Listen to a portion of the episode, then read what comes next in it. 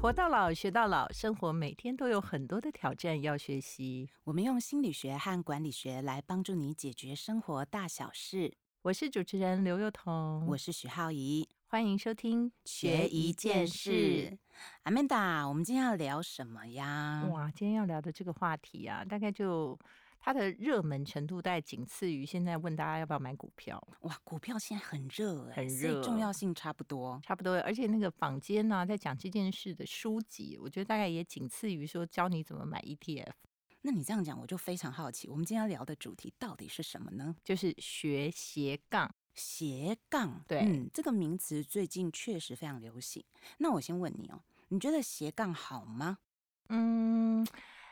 我觉得很多人呢会把这个斜杠这件事情当成是另外一种的收入来源，嗯啊，所以呢，我们看到很多坊间的书籍在教大家怎么做斜杠人生的时候，大概就是说，哎，除了正职以外，你是不是还有什么其他的收入做一些事情？但我觉得，或许今天我们在节目里头会用管理学跟心理学呢，帮大家来检视一下，就是这个怎么样斜杠能够斜杠的更有意义、更有价值哦。其实有道理，因为斜杠如果没有一个核心的话，有时候你就不知道人生方向在哪里，那会发生什么？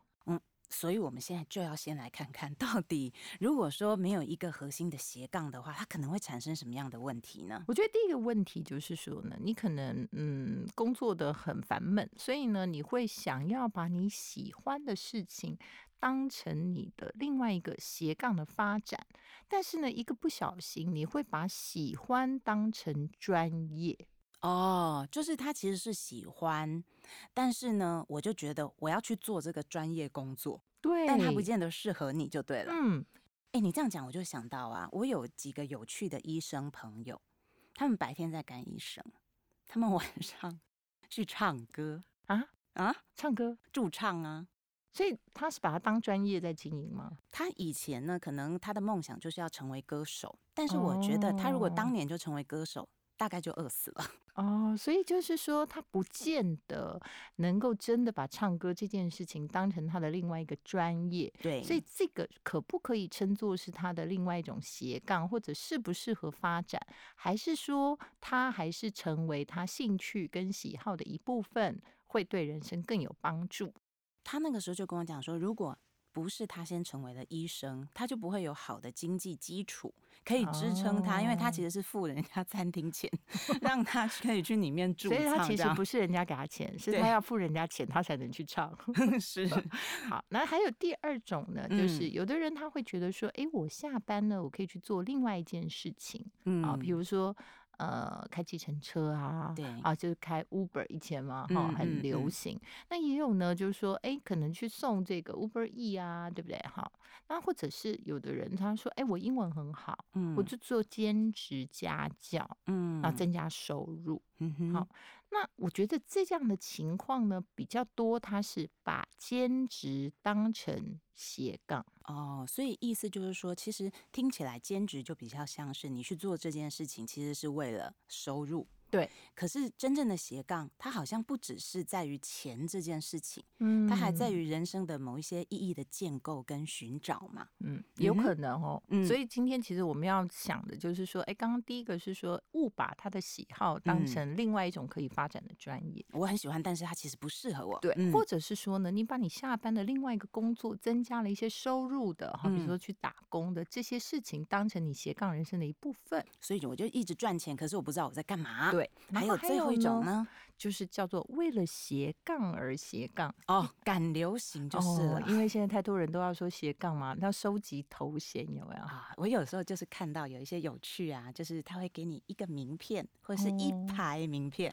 哇，那里面就什么头衔都有，看你要哪一张都可以。而且最神奇的是啊，有时候你看到这样的名片的时候，会发现它的每一个项目。好像都没有彼此 都没有关联 对 关系，所以呢，有些人我就听到私下就听他们说啊，其实就是名片发久了，你反而更不知道你是谁。对，所以这样的斜杠呢，好像都不会让我们的人生变得更有意义。嗯，而且它可能呢，它既既不是一个能够找出第二个方向的事情，而且呢，可能还会让你的人生越来越模糊。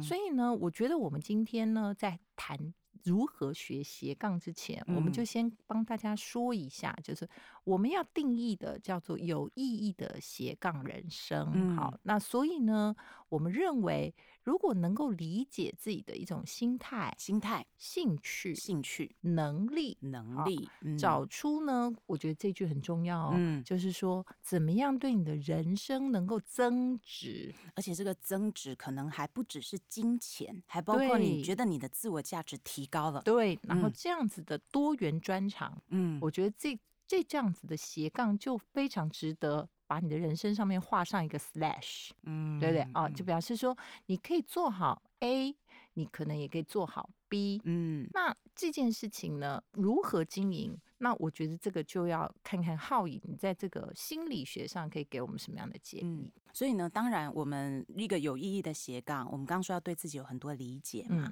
所以有的时候，像比如说我们前面提到的问题，就把喜欢当专业，我可能就不太理解我真正喜欢的是什么。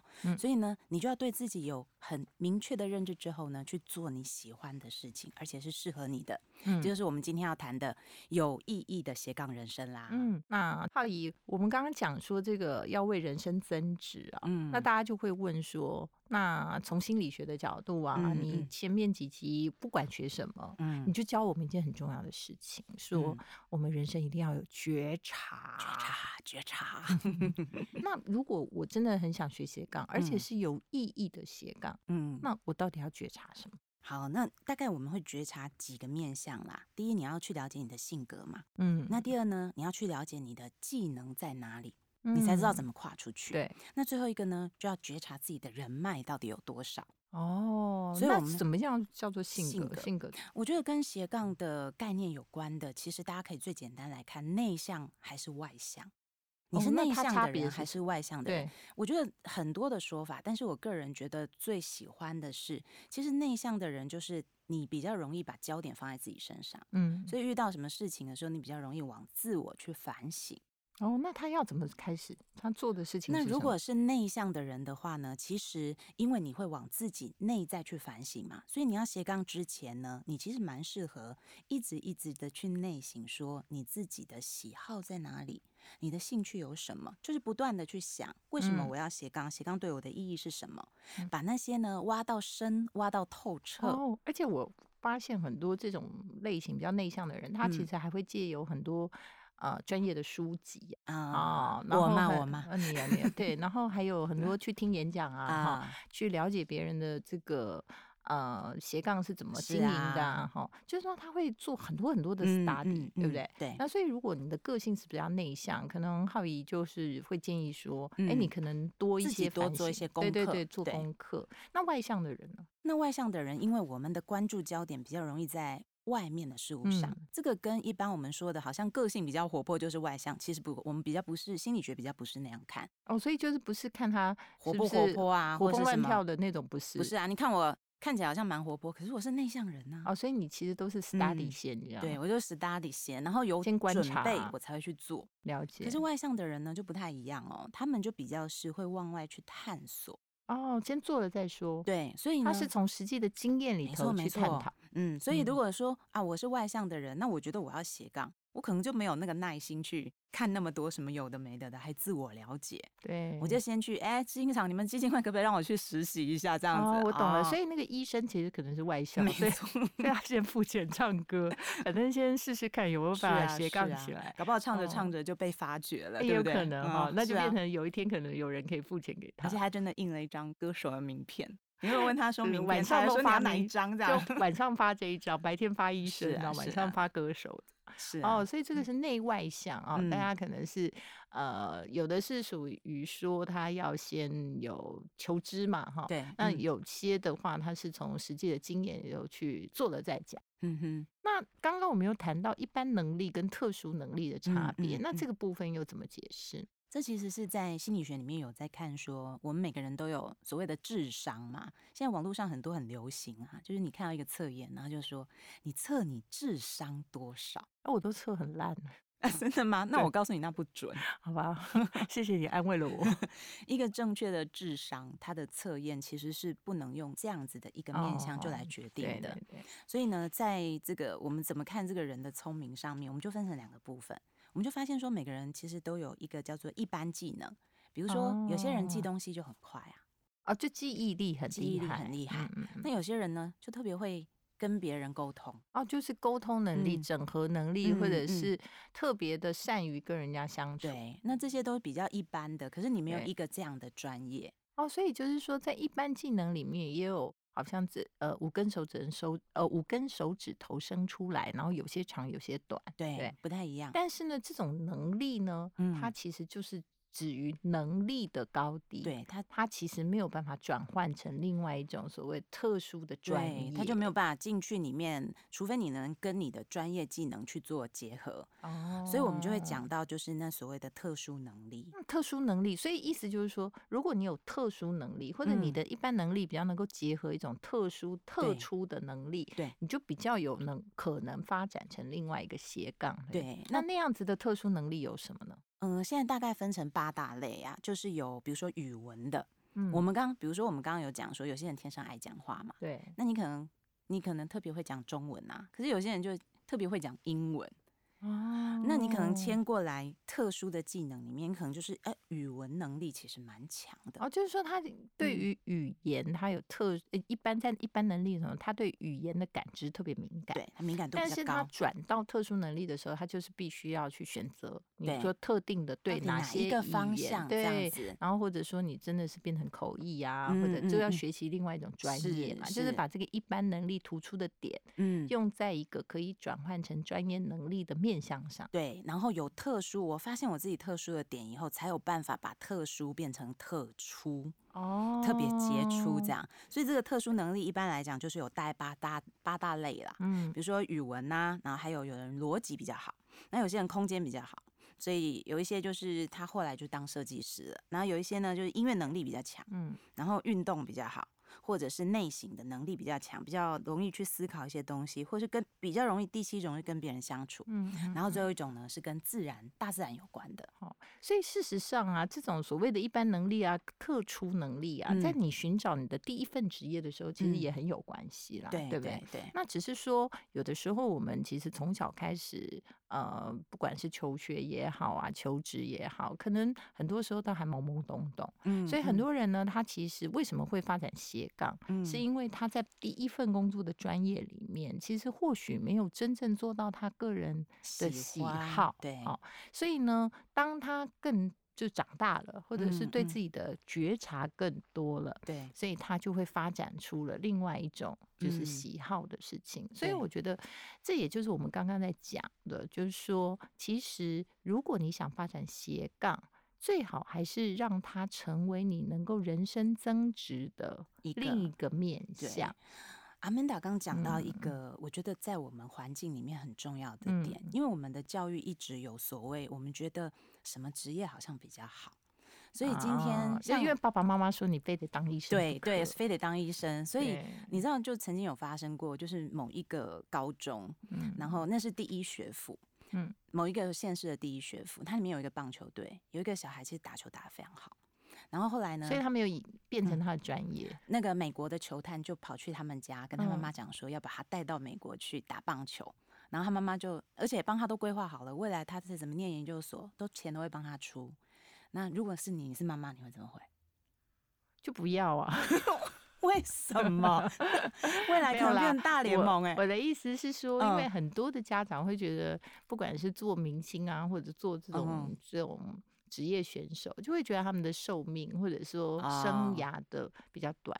你会担心他未来的那个，所以你看嘛，那个那个我们的书豪兄啊，然后他当时想要打篮 球，他是不是也跟他家里人约定，就是说，哎，他的功课课业也要做得很好，这样就感觉好像父母亲就会担心，然后想让他买保险。对。啊，所以我觉得刚刚我们讲的事情就是说，这个就是一个，它叫做你可能在原来你做的事情上面，你在增加你的所谓的斜杠的时候，事实上一定要能够符合你的喜好。对，没错，这样子它有可能可以拉出你的第二人生的曲线。对哈，因为我。们现在其实最重要的，我觉得为什么斜杠这么流行，有一个非常强大的社会发展的因素、经济发展的因素，就是以前可能一个人一辈子大概就是做一到两份工。作，嗯啊，还有在日本以前还有终身雇佣制，对。啊，但是现在事实上经过调查，大概一个人一辈子有可能可以换十几份以上的工作，嗯，然后再加上你的这个存活年纪啊，平均寿命越来越长，嗯，所以人生的这种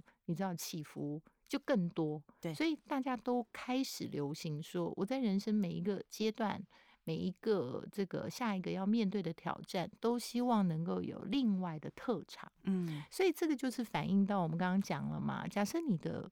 这种兼职把它当成斜杠，那你也只是赚钱，它就比较没有未来。对，它没有让你能够未来拉出所谓第二曲线的可能。那这样就相对就可惜了，对不对？所以讲到这边，我们也是要告诉大家说，其实如果你要找一个斜杠的方向，其实可以从你早期的时候的某一些喜好去寻找，嗯，然后把它发展成所谓有能力上的特出。对，而且像这个部分，它对你的生命是有滋养的。没错，好了，那就换我来问你啦。因为最后一个要觉察的面相其实是人脉的面相。嗯嗯。那你的工作一定有非常多的人脉吧？你会怎么告诉我们怎么去呃觉察自己的人脉跟使用它呢？我觉得在我们讲这个斜杠，其实有时候跟你找第一份工作其实是一样。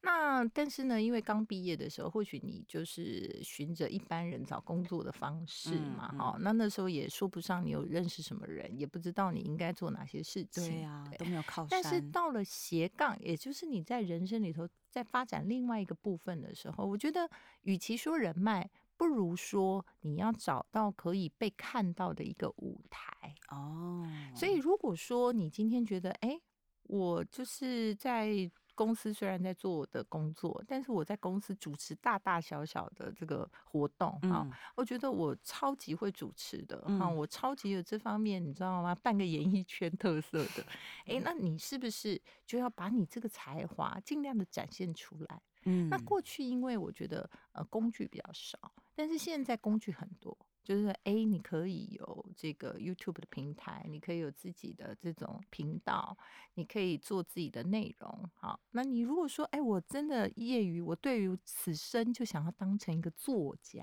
嗯，那以前你要出版很困难，但是现在你要写部落格，写这种网络上的很多的这个文章，其实是很容易散播。对，所以其实所谓的人脉，也就是你要找到一个舞台。嗯，那人脉其实是人家要先看到。你的表现才会变成你的人脉，对不对？不然的话，就算你认识再了不起的人，那他觉得我也没看到你什么特色，嗯那我也没看到你有哪些比较厉害的专业，你用这些人脉有什么用？嗯，好，那有的时候人家因为欣赏了你的才华，觉得你的特出真的很不错。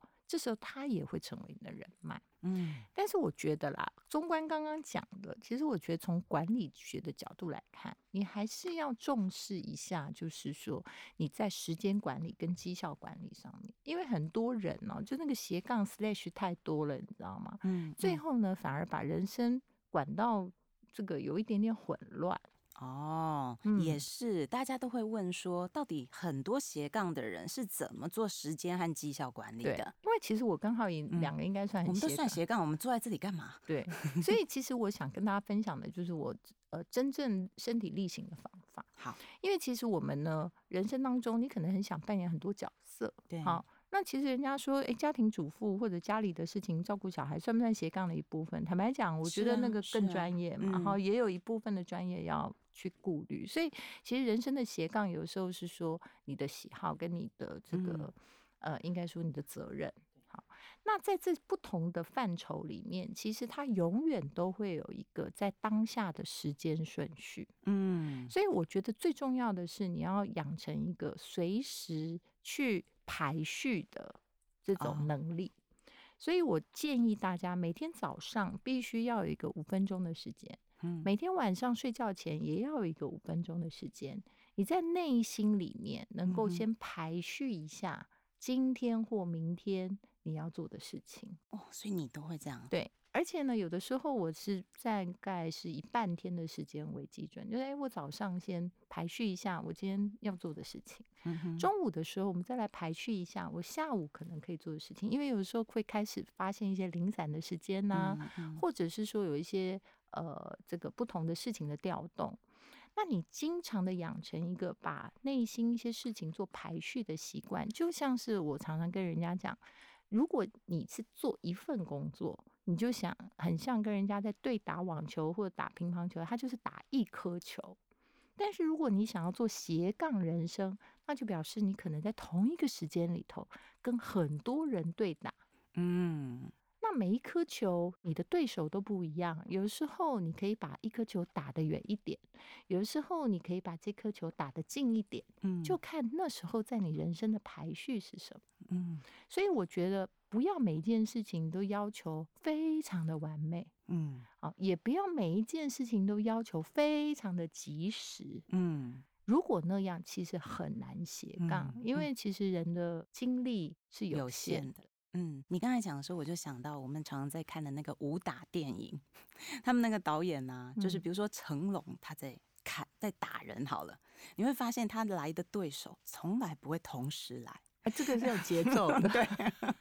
一定是先来了 A，然后打回去以后再换一个来，所以意思就是，其实时间和绩效管理，其实某种程度也是这样。对，你要生活当中可能有很多的压力和对手，可是如果你要让斜杠变成滋养你生命的养分，那么管理学在告诉我们的就是要取舍喽。对，就时间跟所谓的绩效，就在那个当下，在那个时间里头，你做哪件事情现在是最有收获，或者最应该做？有些东西它不是说这个事情成不成功，比如说你今天家里有人很需要你的照顾，那你可能这就不是说他有没有绩效，当然它也是绩效一部分，就是你怎么样维系你的家庭。哦，所以或者是说你的健康，它其实也是你要达成斜杠人生的一个很重要基础。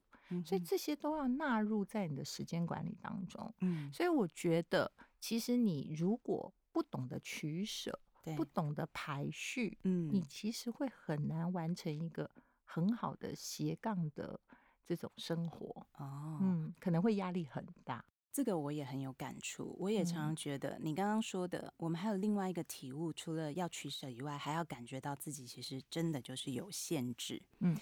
因为呢，像我之前也是很习惯，就同时要做很多事。可是有的时候呢，就像你讲的，先把一些东西啊，就先放着吧。对的时候呢，你会发现你有比较多的精力，可以去做好你现在觉得最重要的事情。好，那我们帮大家稍微整理一下。今天我们在谈斜杠里面呢，有几件事，就是说，我们希望大家能完成的斜杠人生呢，是一个有意义的，而且能够增加生命价值的一个斜杠。对，所以呢，它应该来讲，它有机会成为你人生的第二曲线、第三曲线啊。那可以成为你的另外一种专业。嗯，那刚刚好也提到了，就是说呢，事实上，你如果要觉察的话，必须要去理解自己的性格，性格如何开始啊。那还有就是说，怎么样进去？对，然后哪些东西是你的技能？嗯，但是要怎么样能够转出？对，对不对？变成一个特殊的专业是。那当然还有管理学上，就是说，你如果真的要有这个经营斜杠人生，你要懂得取舍，嗯啊。排序，排序，对，我觉得这个事情可能都是我们今天希望跟大家分享。对呀，就祝福大家可以从开始一直到找到切入的面向，然后最后呢，一步一步的执行喽。嗯，所以每周一晚上八点呢，欢迎大家在 Sound on Spotify、KKBox 各大 Podcast 平台收听学一件事，也欢迎大家在 Facebook、Instagram 追踪我们。如果你们有想我们做的议题呢，也可以留言在我们的粉丝团里面。我们下周再见喽，拜拜，拜拜。